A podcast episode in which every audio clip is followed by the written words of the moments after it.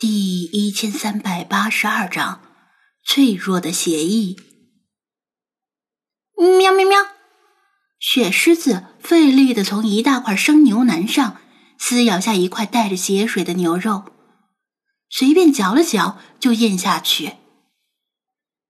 这个臭男人买牛腩干嘛不买那种预先切成一块一块的？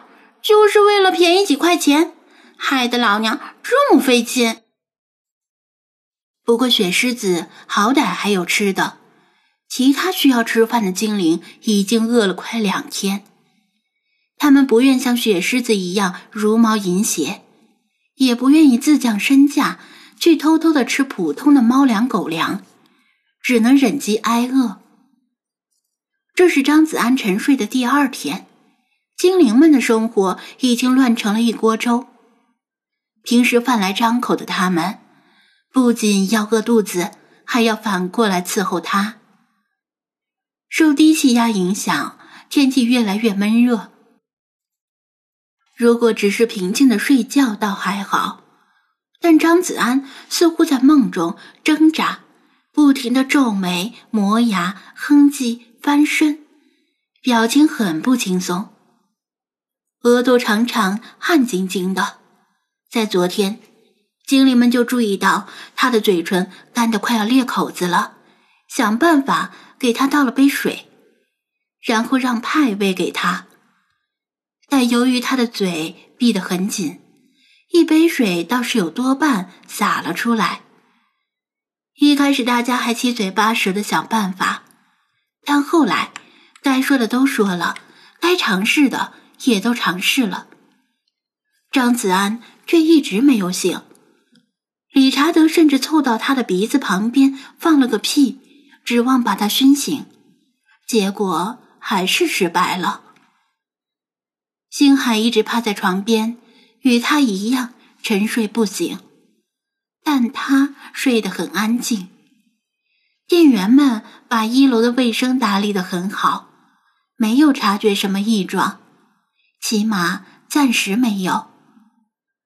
张子安的手机响过几次，是有人找他商量虫灾的对策，都被理查德伪装他的声音给敷衍过去。姑奶奶还上门找过他，听店员们说他出门了，这才遗憾的回去，还嘀咕的抱怨小安子怎么选择在这种时候突然出门。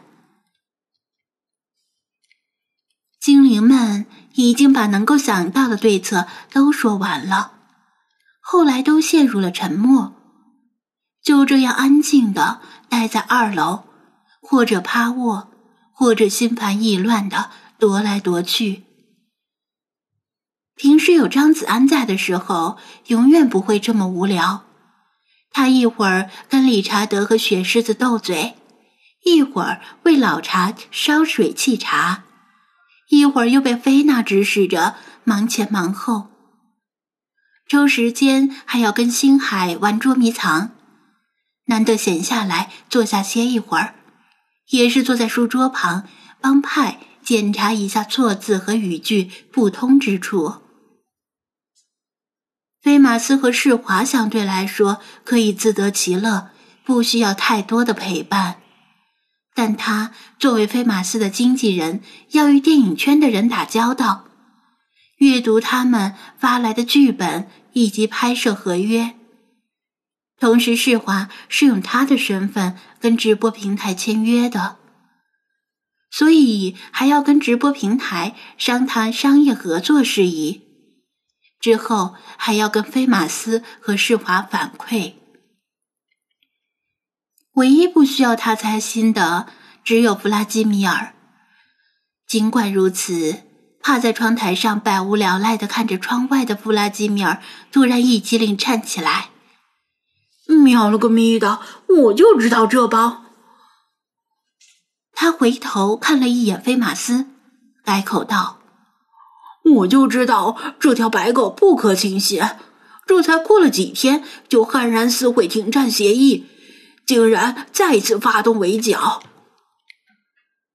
其他精灵不清楚什么情况，也跳上了窗台，轮流往外看。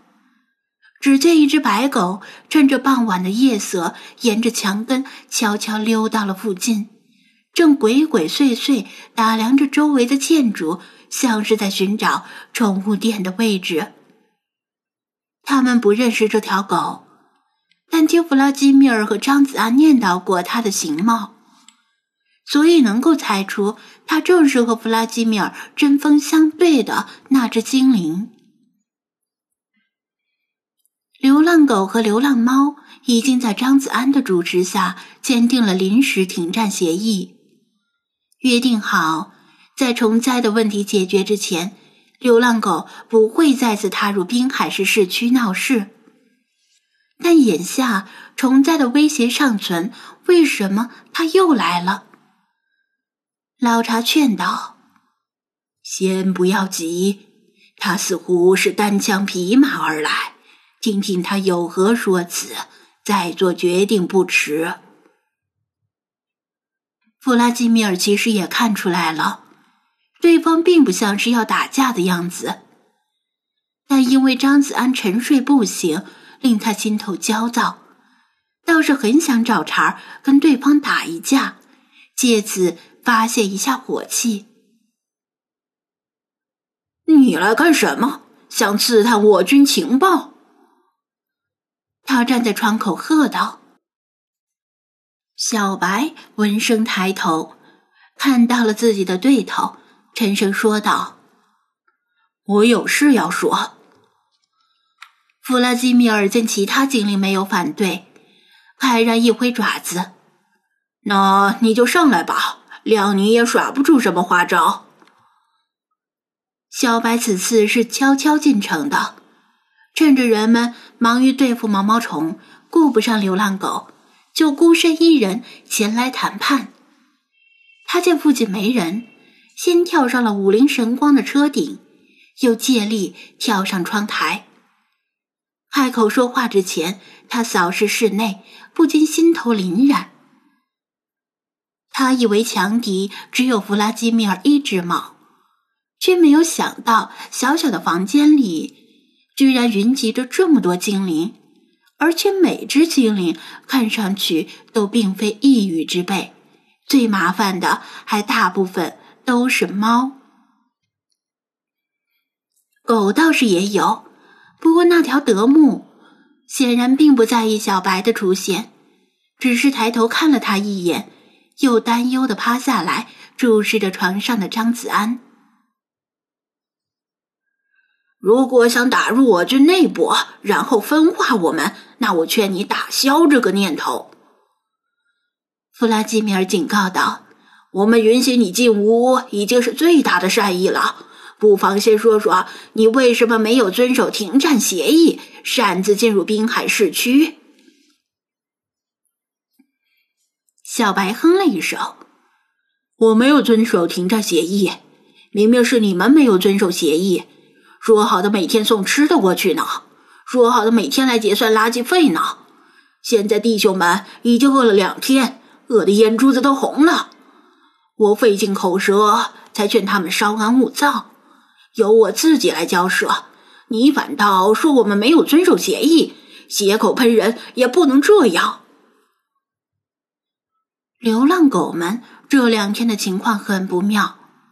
已经吃惯了干净狗粮和鸡腿的他们，突然失去了食物的来源，又只能去垃圾场里刨食，引起了他们极大的抵触，甚至险些发生哗变。这就是所谓的“由俭入奢易，由奢入俭难”。毕竟他们跟着小白，是为了吃香的喝辣的。不像流浪猫那样是出于共同的信念而集结在一起。